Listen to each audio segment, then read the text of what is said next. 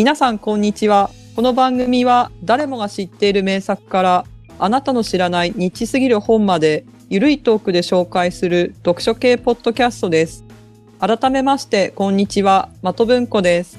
こんにちは、梶原コーヒーです。よろしくお願いしよます。ろしくお願いします。花粉の時期ですが、的さんいかがですか、2、3年前までは花粉症を他人事のように見ていたんですけれども、もうついに私もデビューしまして、あ、おめでとうございまおめす。でたくないですよ、最後の一滴が来ちゃいましたか？来ちゃいましたね。ピチョンっていうのがこう、つるってこ来ちゃいましたか？う、鼻水とともに。前回の収録であまりにも私ええは鼻が鳴っているということで、あの、この度はちゃんとストロングな花粉症の鼻炎用カプセルを飲んで挑んでおりますので、はい。前回よりはお聞き苦しくないかとは思うんですけれども 前回本当ひどいいえいえこれひどいと思いながらすいませんでした。まあ、この時期のこうんのポッドキャストやってらっしゃる方とか、その音声に関わってらっしゃる方って、花粉症持ちの方どういう乗り越えているんでしょうかね？ね皆さん普通にされてますけどねなんですよなんかもっとストロングな薬があるんですよね。ダメ絶対的な。絶対的な ねねとりあえずなんか2時間前に飲んであ待機してました。ありがとうございます。はい。花粉症と戦いながら、はい。今回の本を紹介していこうかと思うんですけれども、はい。まあ、春なので新生活で料理始められる方も いらっしゃるかと思うんですけれども、はい。まあ、そんな時にやっぱりうん。ね、家を出るので、うん。まあ、自炊をしなきゃいけないとか、うん。うんそういった方もいるので、まあ、今の時期だと本屋さんにも初めて料理される方うんうん。の本結構並んでるかと思うんですけども、そうですね。うん。まあ、ちょっとこれ参考になるかわからないんですけども、ええスヌープドッグのお料理教室 という本をいきなりですね。紹介していこうかと思います。ねえちょっとね、これからの新生活、これ持っていきなさいっていう感じで渡せるような本ではないですけどね。ないですね。出落ち感がすごいですよね。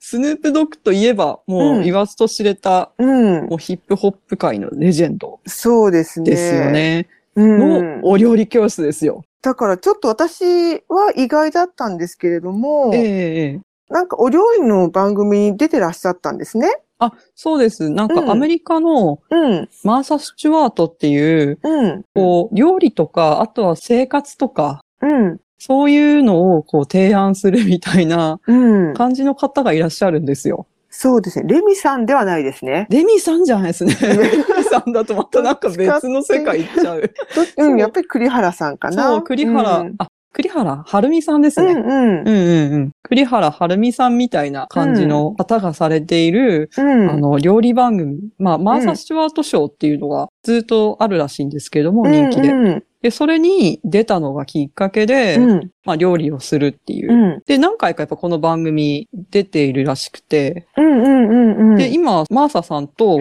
一緒に料理番組をされているっていう、スヌープどうしたみたいな感じの。うん。やっぱりなんだろう、こう、丸くなるんですかね。お孫さんとかできると。ねねえ、そう、孫もいますからね、今、スヌープは。え、びっすくり。ごいですよねそう。ねすごいこんなおじいちゃんかっこいいですよね。おじいちゃんなのか、これって感じですけど。ね私も知らなかったんですけど、ね、このええ本の中に孫っていう言葉が結構出てくるんですよね。孫息子とか。孫みたいな。えー、みたいな、おいくつみたいな感じ。そう、そこまで明るくないので、うん私、スヌープドッグさんに。いや、私もそんなに明るくはないですけれども。ね、スヌープといえば、その、うん。ヒップホップの中でも結構ギャングスタ系っていう、なんていうんですかね。オラオラ系？オラオラ系って言っていいのかわかんないですけど、ちょっと生い立ち的には、ロサンゼルスのうん。出身で、そんなに裕福ではない家庭で育って、うん。で若い時にはちょっとやんちゃもしました、みたいな背景のある方なので、うん。どっちかってその歌の中にも結構そういった犯罪とか、そういった話も出てくるような人ではあるので、うん。まあ、そういう曲のイメージとうん。料理っていう、そう。どっちかっていうと、ほら、前に的さんが紹介してくれた、えあの、ギャングのパパ会の人人たちよりの感じが、そうですね。イメージ的にはありますけど、でもなんかすごい写真とかも、ちょっとファニーで可愛らしいんですよね。そうそう。スープさんの写真自体が。そうそうそううん、可愛い。うん、とてもなんか、そんなにオラついてるわけではなく、うん。こうどちらかというと丸い。うん。そうそう、家でくつろいでる感じの雰囲気の写真が多いのかなっていう。そうですね。ねうん。うん。で、あと実際にそのスヌープが普段作っているメニューをうん50個ぐらいですかね、載せてるんですよね。あ、60個ぐらいあるっぽいですよ。あ60個、うんおそんなに載せてたか。で、それを一つ一つ解説というか、ちょっとしたコラム的なものを載せつつ、レシピを紹介しているので、はいまあ、読み物としても結構うん面白く読めると。そう、うん面白いですよね、これ。うんうんうんちょっとしたスヌープさんのコメントとかが載ってたりして、その料理に対して。うんうん。これ、結構読んでるだけで本当面白かったですね。そうですね。これどういう時に作る料理だったのかとか、この料理にまつわる思い出話とか、まあちっちゃい時にお袋が作ってくれてみたいな。そうそうそうそこれはなんか感謝される時に、まあ親戚が一度で作る料理でとか、う。うん。一族に伝わる秘伝のレシピでみたいな。そうそうそうそうそう。で、なんかちょっとその、オラっぽい感じの翻訳の仕方がまた面白いっていうか。そうですね。ちょ、ちょっとこうやんちゃっていうか、なんとかだぜみたいな感じの。そうそうそう。それが見てても。あと、スヌープっていうと、うん庭であの、マリファナソーチてるっていう、ね、それもちょくちょく出てきますよね。そう、その葉っぱ系のネタが結構多いっていう。俺の草がみたいなね。そう。草も育ててるけど、草を飲んだりしてるぜみたいな、なんかこう、スムージーかなんかのところではそ、うそ野菜とその、そうあのマリファナかな？何かをかけて話してたりとかう。して、うんあとは、うんそう。出たらって。そうあの、俺のおなじみのグリーンなハーブのことじゃないぜ、とか。そうそう。あの、なんだっけな、プリングルスの、うん。を使ったメニューがあるんですよね。ポテトチップを使ったメニューのところで、プリングルスの話になってて、ええなんかプリングルスの筒は、ちょっとしたものを隠すのにちょうどよかったよ、みたいな。なんだろう、ちょっとしたものってなんだろう、みたいな。うんなんか、わかるだろう？みたいなこと書いてあって。おまわりさんに見つかると、ちょっとまずいものかな、みたいな。でも、これ世界に出しちゃってるけど大丈夫？みたいなね。まあもう時効なんで、みたいな感じなんそうですかですね。ね。うん。なんかそういう翻訳も面白い。ええまあただ一応、バイオグラフィーの、うんあのページに、まあ、スヌープの経歴が書いてあるんですけど、うんその最後の方に、編集者、あの、日本の編集者の中書きが書いてあって、まあ日本では2021年現在、大麻は栽培、所持、使用、取引において違法薬物ですと。これあくまでも原文の翻訳としてこちらに紹介することをあらかじめご理解、ご了承くださいと注意書きは書いてありますね。ね、苦肉の策ですよね。そうですね。もうちょっと、やっぱりスヌープといえばこの話出てこざるを得ないので。うん。まあ、ネタですからね。そうそう、ネタ。うんでも、どこまでこれ使っていいネタなのっていう、うん。だいぶギリギリのところを攻めていくネタではあるんですけれども。そうですよね。で、この翻訳されてる方も、結構音楽ライターの方だったりするんですよね。そうです、そうです。うんうん。そう、これ、私、この本知ったきっかけが、はい。あの、小文社のポッドキャストで、この翻訳されてるかなさんが、あの、インタビューを受けていた回があって、で、それで、あ、面白そうだなと思って買ったんですけど、なんかその中でも今までどういうアーティストに何した時に通訳ついていたかとか、あとはその CD の翻訳とかですよね、歌詞の大役をしてたりとかっていうお話があって、うんで、もちろんそのスヌープともそういったつながりがあってっていうお話をしていて、うん、結構そこも面白く聞いたりはしていましたね。ね、これだから翻訳する人のセンスもすごくいいっていうか、面白い本、本当、うんうんちょっと違う本なんですけども、ええジェームス・ワットっていうクラフトビールを作ってる人がいて、ブリュードッグっていうクラフトビールなんですけども、その人が出してるビジネス書があって、うんビジネス・フォー・パンクスっていう本なんですけども、はいその翻訳もやっぱり、まあ、カナさんではないんですけども、ええ同じような結構オラオラっぽい感じの、あれなんですよね。あの、人の話は聞くな。アドバイスは無視しろ。とか。そう、人に口出しするのが大好きな連中がいるが、僕はそれを無視するのが大好きさ。みたいなことが書いてあって。あ、なんかすごい海外翻訳っぽい、それ。そうそう、なんかこういう翻訳も面白いなって思って、うん、見ました。このスヌープドッグのお料理教室。逆にな、なんかこれ、あれなのかもしれないですね。その、もともとそのアーティストとしてスヌーとつながりがあったので、まあ、スヌープどういう人なのかっていうのを知った上で、そのキャラクターをこううんうん翻訳にも、あの、落とし込んでいくっていうやり方でもしかしたら、あうの、んやってるのかもしれないですね。そうですうね。ん。これでもおしゃれな一冊。そう。で、おしゃれだし、それこそ、梶原さんがなぜか私の、あの、ツイッターの DM にやたらこう、うん スヌープの、あの、画像データをいっぱい送ってくるっていう、何事っていう感じの、なんかそう、これをなんかいっぱい買おう送られてきてるみたいな。そうなんですよ。これを買おうと思って、あの、アマゾンで調べたら、まず英語版が出てきて、そしたら、あの、レビューの数がすごかったんですよね。うんなんかうん見た時のないレビュー数で、確かに1万とか超え1万てましたよね。9000とかでしたよね。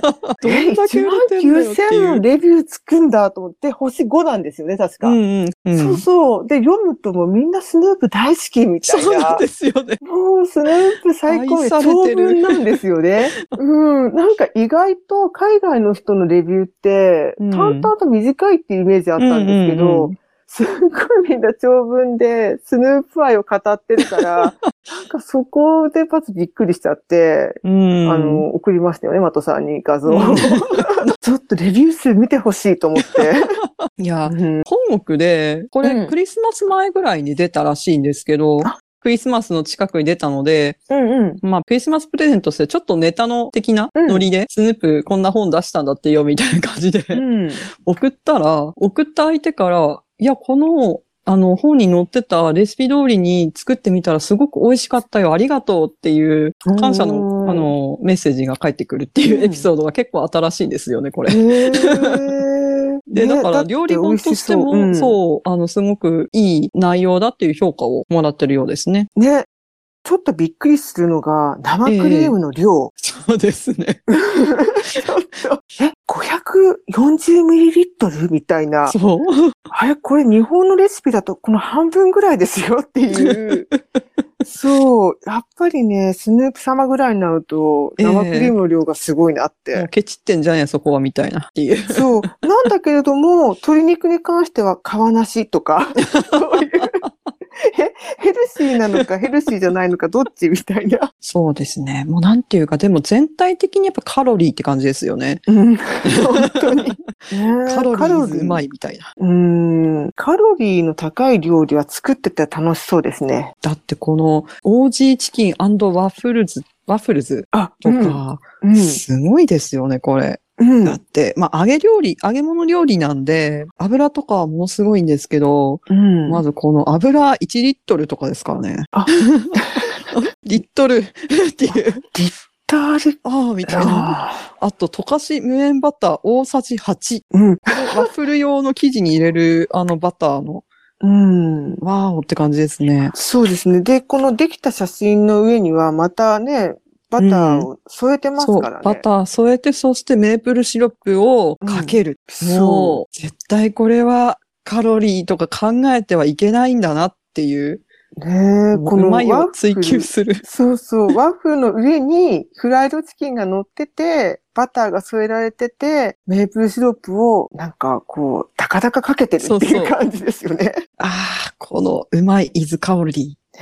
いやー、これは、でもこれ作ってて楽しそうだなって感じがするので、まあ、うんワッフルはちょっと難しそうだけど、うん。このフライドチキンウィングスは作りたいなと思ってますね。うんうん。で、このちょっとレシピをもうちょっとなんか見ていってて、うんあすごい外国っていうかアメリカのレシピだなってすごい思うのが、うん、なん衣にあのポテトチップス砕いたやつをまぶしてあげるみたいな。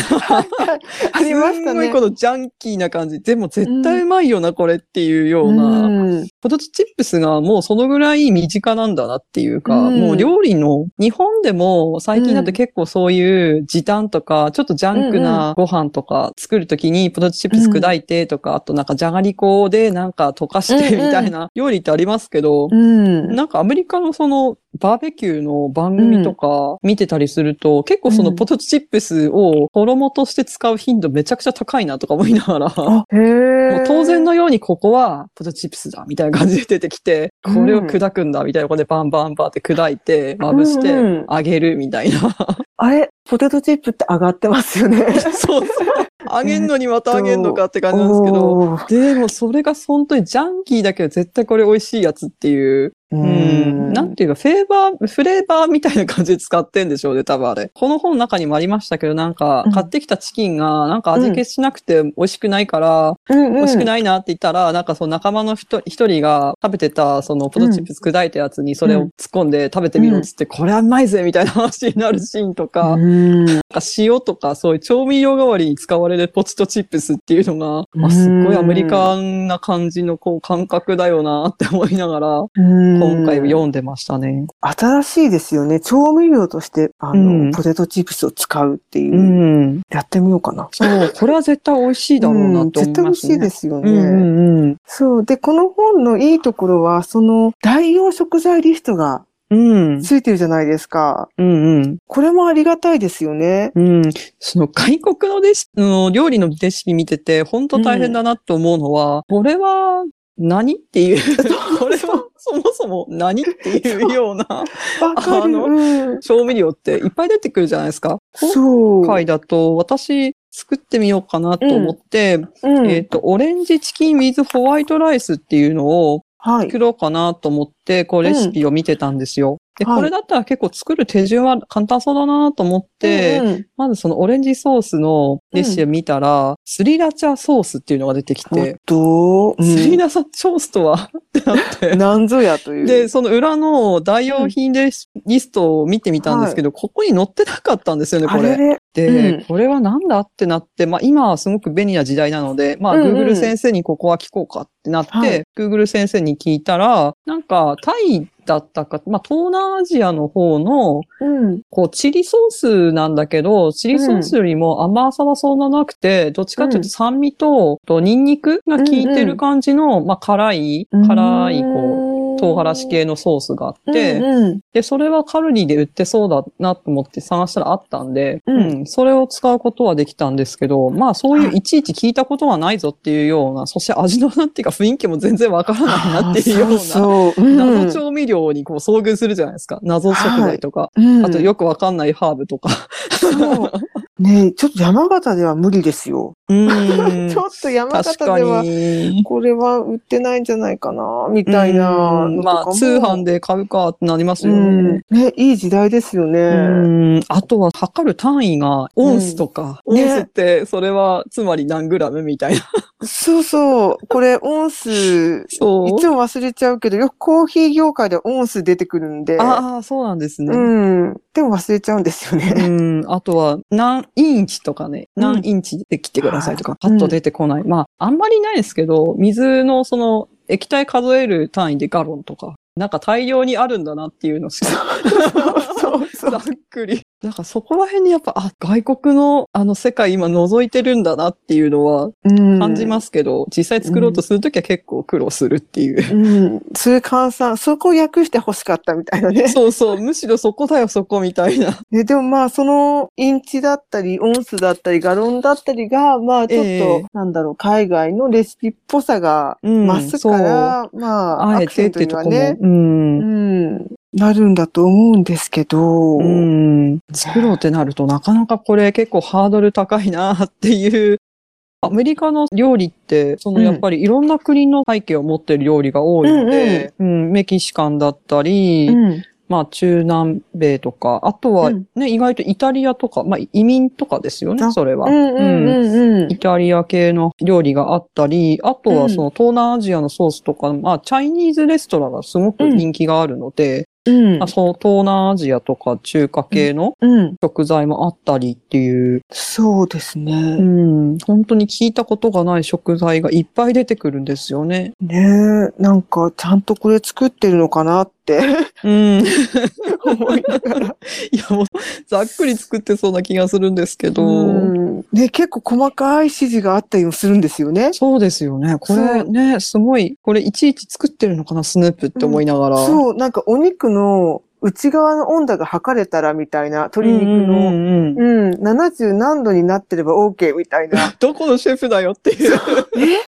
細かいみたいなね。スヌープ意外とこだわるな、そこっていう。ねえそう。でも私、この本を読んで一番最初に思ったのは、スヌープドッグのうん。お家の換気扇は大丈夫なんだろうかっていうところが、換気扇。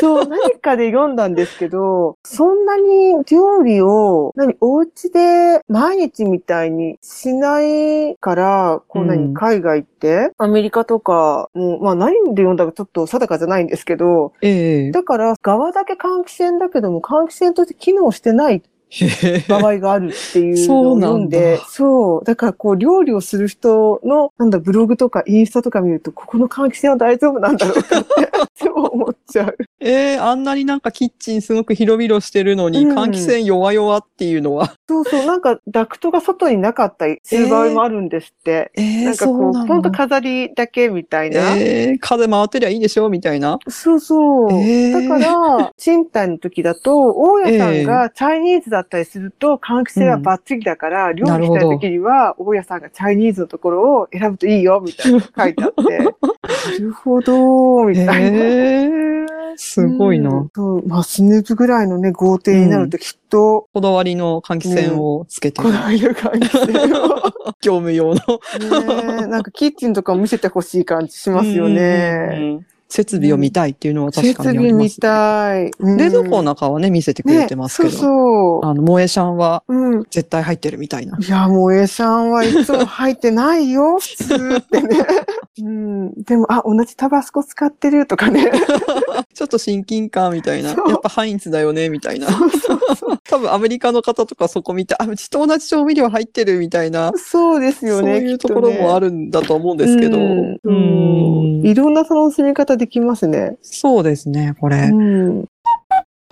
ほら、的さんはなこの中で作ったってさっきおっしゃってましたよね。ああ、はい。さっきのちょっとお話しした、うん。オレンジチキン with ホワイトライスを実際今日作ったんですよ。お、素晴らしい。うん。でもこれ意外と作りやすくて、うん。作り方もソース作るのと、チキンをまあちょっと一口大ぐらいに切って、はい。まあなんかタスター揚げ作るみたいな感じで、うんうんうん、うん。揚げ焼きにして、で、それにソース絡めるだけなんで、うん。それだけ言うと結構簡単なんですよ。でも、うんまず、このオレンジソースを作りますっていうレシピを見ると、うんうんはいオレンジソースと、うんその後に出てくるのが醤油。うん。うんうん。オレンジジュースに醤油？醤油、うんみたいな。どうで、いう、うん。どういう味になるのか全然想像つかないこれ、みたいな。なんか、で、その後にさっきの謎ソースのスリラチャソースうん。と、あと蜂蜜とうんごま油と、うん。レッドペッパーフレークスっていう、なんか、またこれもちょっと、あんまり耳慣れないなっていうような。そうですね。クラッシュレッドペッパーって書いてますね。うん、ちょっとこれは買えなかったので今回入れなかったんですけど、まあちょっとやっぱピリッとするような、うんううんん。、七味七味、まあ七味で代用できるのかなって一瞬思ったんですけど、うん今回はちょっと使わなかったですね。うんで、これをまあ一緒にして小鍋とかで、ちょはいっと。まあ、あ温まるっていうか、ちょっととろみがつくまで煮詰めて、うん。で、まあそれが終わったら、今度そのチキンを、私は鶏胸肉で作ったんですけど、はい。うん、全然パサつかなかったですね。で、あと、うん。衣つける時の衣がコーンスターチ。はい。まうんあ、これもあんまり、こう、普段使う食材ではないかなって個人的には思ったんですけど、なぜかうちの台所にありまして、おー、素晴らしい。なんでだこれ、何のために買ったんだこれって思うんですけど、まうんあ、あったんで、うん。それを使って、衣つけて、うん。あとは揚げるだけなんですけど、はい。コーンスターチね、意外とこう、なんていうんですかね、サラサラっていうか、ちょっとふわふわしてる感じの粉粉なので、すごく台所が粉だらけになるんですよね。あっという間に。これはなかなかこう、扱い面倒だなって思いながら、うーん。なんかちょっとボールで、浅めのボールでうん。粉敷いて、卵をつけた肉を中に入れて衣つけようと思ったんですけど、はい。結構粉が舞うので、もうほんと台所が粉だらけになって掃除大変だなって思いながら。うーん。で、も、あの、こ、うんなんていうか、粉が軽いんで、揚げ上がりもこう軽いんですよ。結構カリカリしてるっていうか、なんか小麦粉とか片栗粉ほど重たくならない感じでしたね。へーうん。そうなんだ。だから、こう、揚げ上がりも結構さっぱりしてる感じ？揚げ物なんですけど、そこまで重たくはならないかなっていう。ああ、そうですね。写真見ても、そんなに衣って感じじゃないんですよね。うんうん。あの、うん唐揚げとか、竜田揚げみたいな感じよりは、どっちかとなんか照り焼きっぽいあ見た目。そうですね。うん、うん、なんか、タスターネと照り焼きの中間ぐらいな感じ。うん。衣はついてる。るけど、そこまでこう、しっかり衣っていうか、くどくない感じですかね、油で揚げても。で、あとそこにそのソースをまた入れて、で、うん一緒にこう、ちょっと煮るっていうか、絡める感じで煮て、はいあとはご飯にこう盛り付けて食べるっていう感じですかね。うん。うん。なんで味的には本当に酸っぱ辛いうん。照り焼きって感じですね。ああ、なるほど。うん酸っぱ辛い照り焼きね。そうそうすごいわかりやすい。酸味もあって、辛みもある。でも味のベースとしては照り焼きかなっていう感じの、あの、味なので、これは多分日本人すごく好きな味だと思います。でもこれ、うん。ご飯に乗せちゃうじゃないですか。うん。もうあっという間に照り焼き丼になっちゃいますよね。そう、そうなんですよ。私それ写真撮ってツイッターに上げたんですけど、え本当にその辺の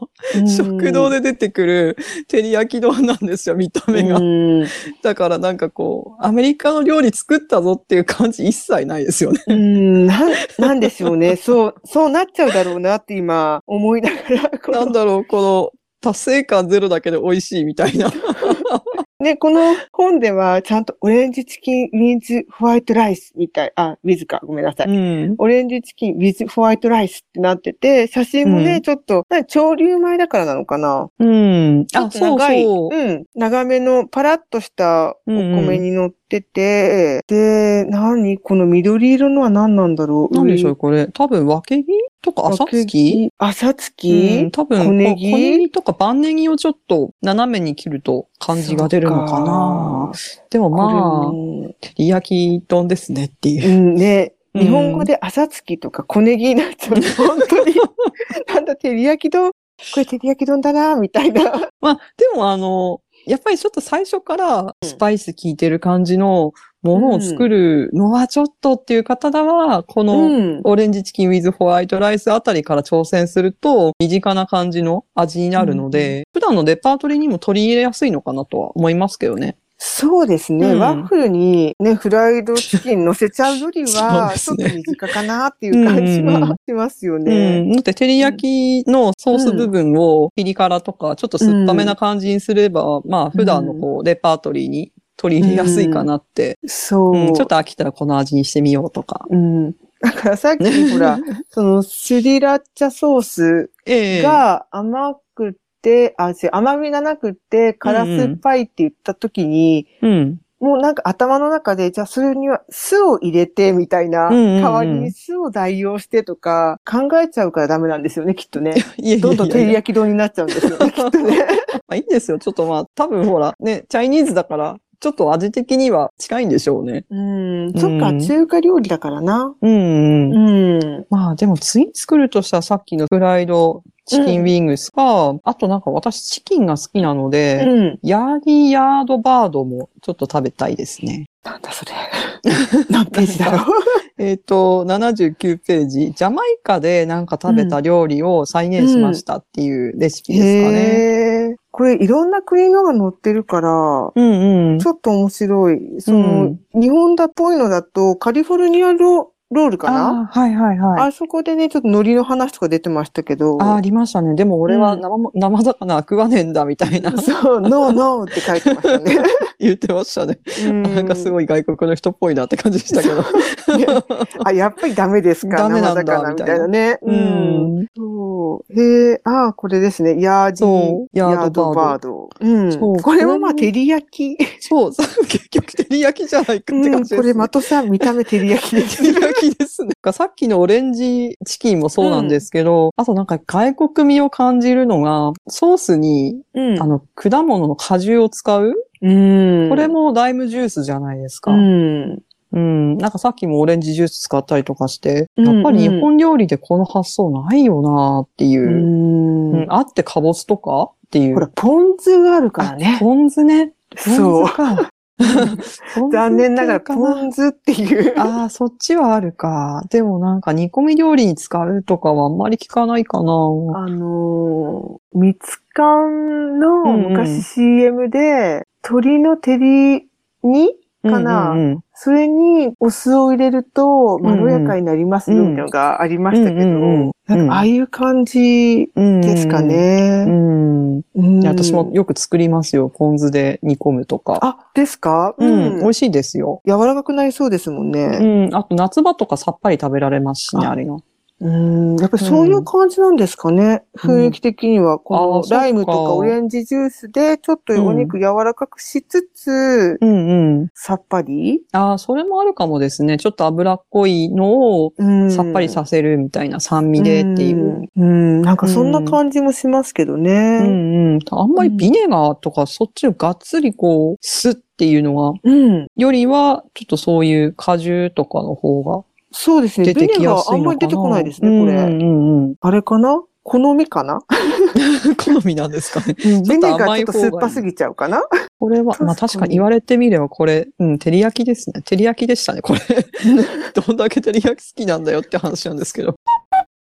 なんか、あの、日本の人ってすごくいろんな国の料理を作るらしいんですよね。うんうんうちで食洗機を前に買いに行った時に、ええ。大きさどうしましょうかって話になって、はい。まあ、うち4人家族なので、うん。まあ、ちょっと大きめで、とか、いう話になったんですけど、ええ。まあ、鍋までは入れられないっていう話になり、アメリカのね、食洗機とか、もうお鍋とかも入るぐらい大きいんですけど、さすがに日本の台所事情、うん。ね、そんなに大きくないので、うん。まあ、お鍋は入らないんですけれども、その時のショールームの方が、ええ日本人は世界で一番お鍋を持っていると。あの、中華料理作る時には中華鍋を、うん。パエリア作る時はパエリア鍋を、うん。卵焼き作る時は卵焼きの鍋を、うんフライパンですよね。を、こう、みんな用意するので、なんか土鍋だったりとか、だからね、うんあの、日本人は鍋をの所有率がすごいっていう話を聞いて、うんん、なんか、それもこの本を読みながら、スヌープのうちにはいっぱい鍋があるだろうな。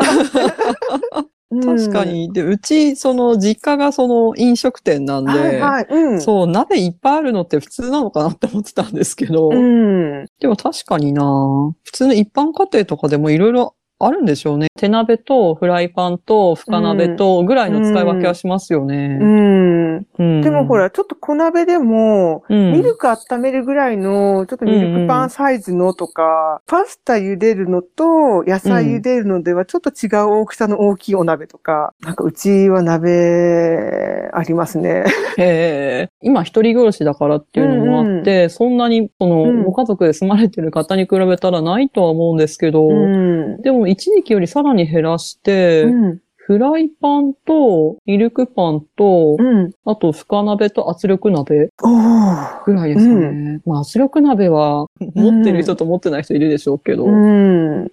ああ、うんでもすごいですね。一人暮らしでそれぐらいあるのは、あでもそうかんすごいかも。かうん。うん私、フライパン、フライパンだけでしたね。一人暮らしの時うんキッチンがえらく狭かったのもあったんですけど、あの、一人暮らし、夢の一人暮らしですよ。ええ。だから、ね、パスタパンみたいなのを、もう喜んで買ったんですけど、ええ。洗えなくて、あ。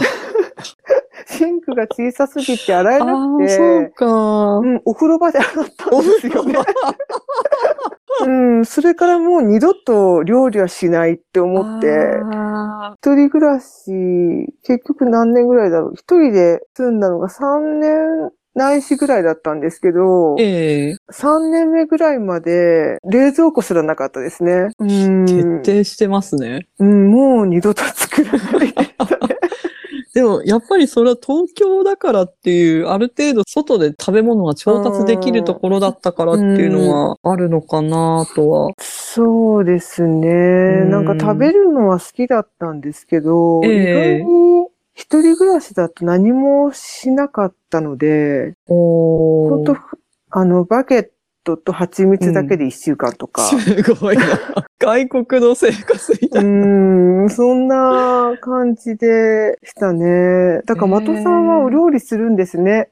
ええしますね。うんそれこそなんでし、するようになったのかってうん。言うと、多分梶原さんと逆なんですよね。うん。私はその一人暮らし始めた時に、はい。まあ山形の某町に住むことになりまして、はい。そ、そこのアパートがあるところが本当に市内からかなり外れのところにあって、スーパーもあったんですけど、はいすごいしょぼいスーパーと、すごいしょぼくてすぐ潰れたコンビニしかないっていう。ああ。だから、その料理をしないと、うん、うん。あの、食料、食事ができないようなところに住んでたんですよ。まあ、うん自転車で街まで行けば食べるところとかはあったんですけど、自転車20分ぐらい行かないとそういうところがないっていううんエリアだったので、うん。もう自分で作らないと食べ物は食べれなかったし、うん。で、かつ私はお惣菜っていうのがすごく苦手だったんですよ。うん、今もあんまり好きじゃないんですけど、うん。だからなんかちゃんとしたものを食べるってなってくると、もう作んないと食 食べられないので、でも一人暮らし始めた頃は全然料理とかしてなかったので、はい。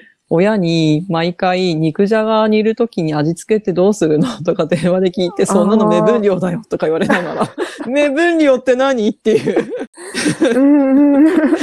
っていうような環境で、それこそオレンジページとかレタスクラブとかを親に読み終わったやつを送ってもらったりとかして、うん。そこで料理を覚えましたね。ああ、そうなんですえーね。もう必要だったので。作らざるを得なかったって感じですね。なんか、私、前々からちょっと思ってたんですけど、ええ意外に、その大人になってから料理デビューした人の方が、お料理をずっと作るなと思って、うん。私は鍵っ子ってやつだったので、両親が働いていて、ええ。まあ、夕方まで帰ってこないから、晩ご飯を、まあ若干用意するようにと言われて育ったんですね。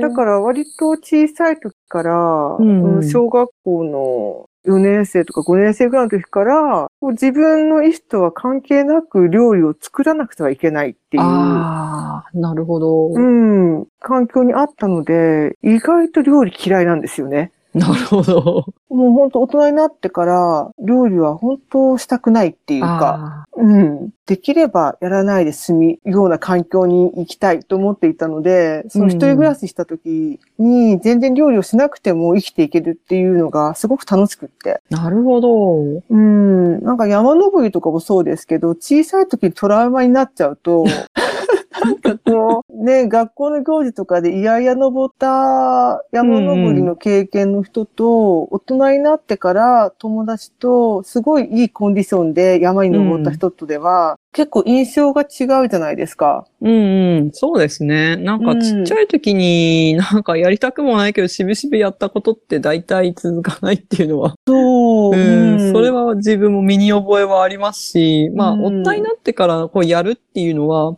結構、自分の意思でうん。やるぞってやれるし、あとはね、お金さえあれば、ちゃんとした道具とかも変えたり、あとこれはどうやったらうまくできるのかっていうのをまあ考えて、うん。まあトライアンドエラーで直していけるから、まあ下手なままっていうよりちょっとずつ上達していくじゃないですか。はいだ。からそこがまたモチベーションになっていくってなるでしょうけど、うん。子供の時だとやっぱりなかなかそこをどうやったらうまくできるだろうかっていうのまあ考えたりはするでしょうけど、うん。やっぱ解決できなかったとか、うんなってくると、ただただ辛いみたいな。そうそうそう。んだからこのスヌープドッグのお料理教室もそうですけど、ええスヌープさんね、この栗原はるみさん、アメリカア。メリカ版。そう。このマーサ・スチュワートさんの番組に出るまでは多分お料理してないんですよね。そうですね。うん。で、ちょっとずつお料理ができるようになって、まあ楽しくなっていったっていう感じの、なんか説明が書いてあった気がするんですけど、うん。なるほど、やっぱりか、みたいな。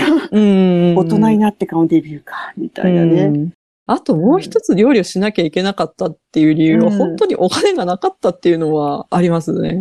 あ、外食、できなかったですからね。なんか、一人暮らしだと意外に外食と変わらないなっていう気持ちもあって、外食もしなかった、そこまでしなかったですけど、一人暮らしの時。うん。で、も、なんか食材を揃えるのと、うん、そこまで変わらないような気が、あ、でもバケットと蜂蜜だったのでね。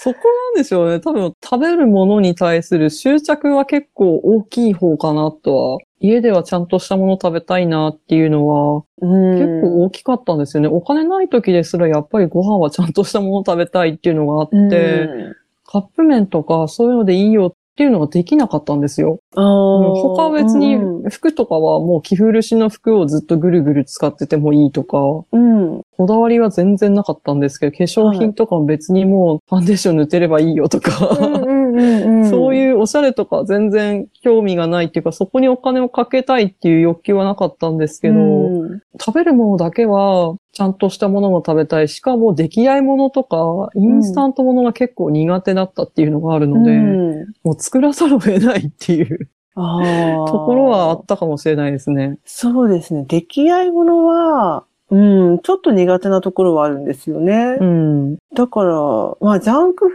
ードも意外とデビューが私遅かったので、そう、お弁当とかも結構匂いが混ざるのが苦手で。ああ、うん、ワトさん大丈夫ですかお弁当？自分持って幕の内く。弁当的な、なんだろう、いろんなのが入ってるお弁当。あ、そういうのをなんかあんまり気にしないですね。あ、ですか。なんか雑なとこと気にするところが結 構あるな。そう、なんか、お弁当とかも割と苦手で、あこう、一品豪華主義っていうか、唐揚げ弁当みたいな感じは平気なんですけど、いろいろ入ってるのとかが割と苦手だったりして、だからなんかこの一人暮らしした時の食生活のひどさが、いや、でも、いり、うん。いましたけどね、知り合いにもその、うん。私の冷蔵庫はセブンイレブンだからって言って、冷蔵庫はあるけど、全部中に入ってないビールとか、あ、それですね、うんどっちかっていうと。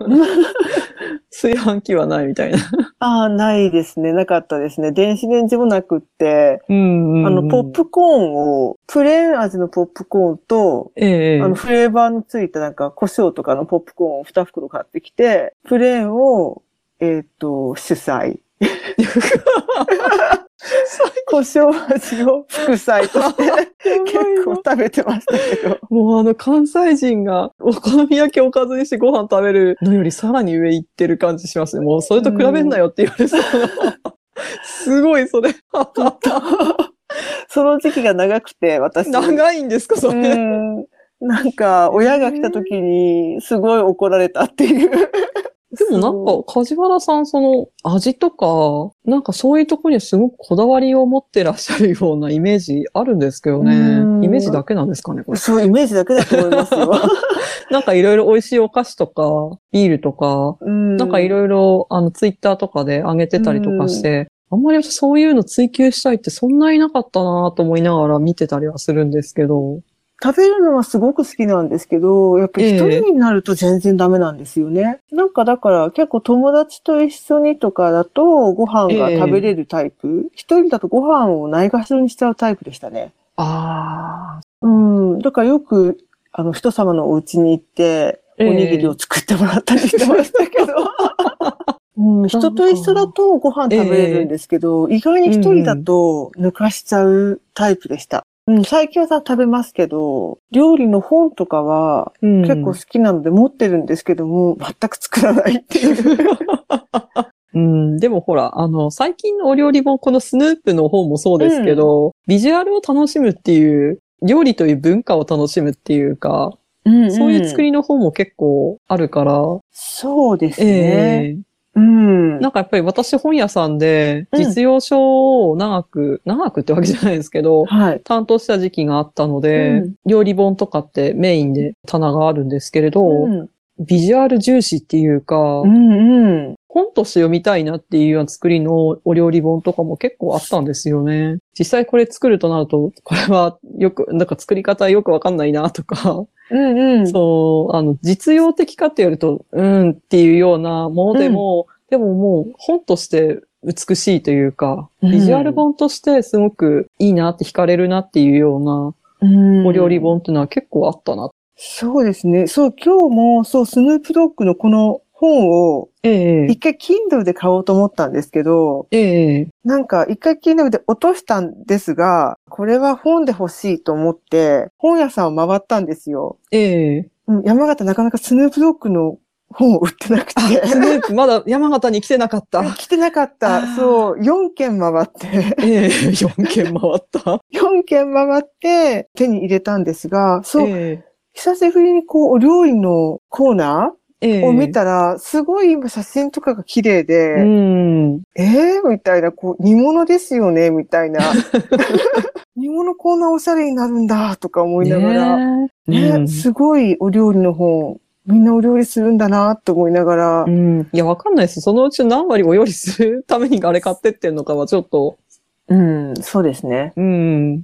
確かに。でもちょっと欲しくなるのはね、わかります。ビジュアル的に。本当にね、綺麗にこう、想定もすごく凝ってて、そうそうそうそいいんですよね。まあ、その分、あのまあ、なかなかいいお値段するんですけど、今回の本もなんう。ですけそどう。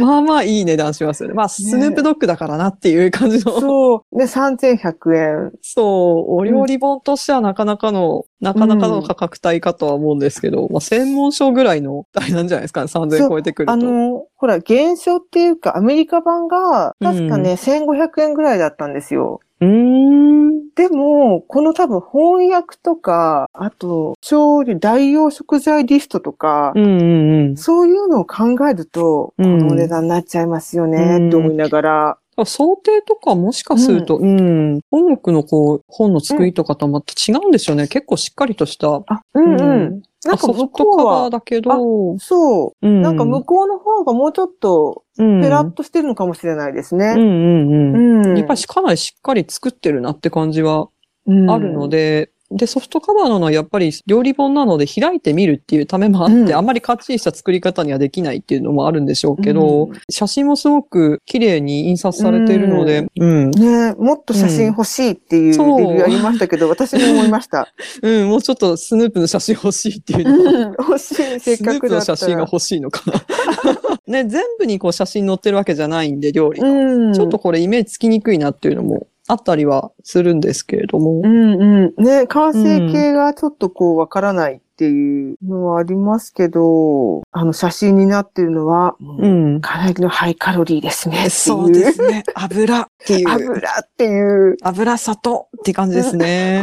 ねいや、だからカロリーはうまいんですよね。そうですね。カロリーは美味しいですよね。で、なんかこれ役者後書きのところをうんうん。こう読むと、そのアメリカのうん。食べ物ってうん、ジャンキーだし味濃いよなっていうようなイメージがあるんですけど、それなんでかっていうと、ソウルフードって言われるような料理は、その背景としてはその奴隷制時代の奴隷たちが必死になって、その日その日生き延びるために、うん。その手に入るもので工夫しながら作って食べた料理のレシピが多いと。過酷な労働に耐えるために、うん。やっぱハイカロリーなものを食べざるを得なかったとうん。いう背景も考えられるんじゃないかっていううん。まあ書いてあって、まあなるほどなっていうふうに、うん、ちょっと納得させられる部分もあるんですけれども。ううん、ん。うん。うん。ハイカロリー。ハイカロリーですね。これは今のちょっと社会でこれをやってしまうと、そりゃあのね、大変なことになりますよねっていう、ちょっとね、見てると思ったりはしますけど。でもこのハイカロリーなのに、ええスヌープさんの引き締まった体っていう、このねねえどれだけトレーニングしてるんだろう本当そうですよ。よね。いい体してますよ、おじいちゃんなのに。孫もいるおじいちゃんですけど。そう、だから、これを鵜呑みにして作って食べ続けてはいけない私たちっていう、ね。そうですね。ちゃんと運動はしろよってことなんですかね。そうちょっと今度、スヌープドッグ筋トレ教室とか、本出してほしいです。それとセットで読め。そうもうあれですよ、10段ぐらいしかできないですよ。うん、でもちょっといい本でした。面白かったです、これ。うんうん、買ってよかった。今日はこんなところでしょうか。はいありがとうございました。ありがとうございました。番組へのお便りは、つんどく三昧ツイッターアカウントの DM か、概要欄に記載のメールフォームにて受け付けております。皆さんからのお便りお待ちしております。それではまた次回まで。さようなら。さようなら。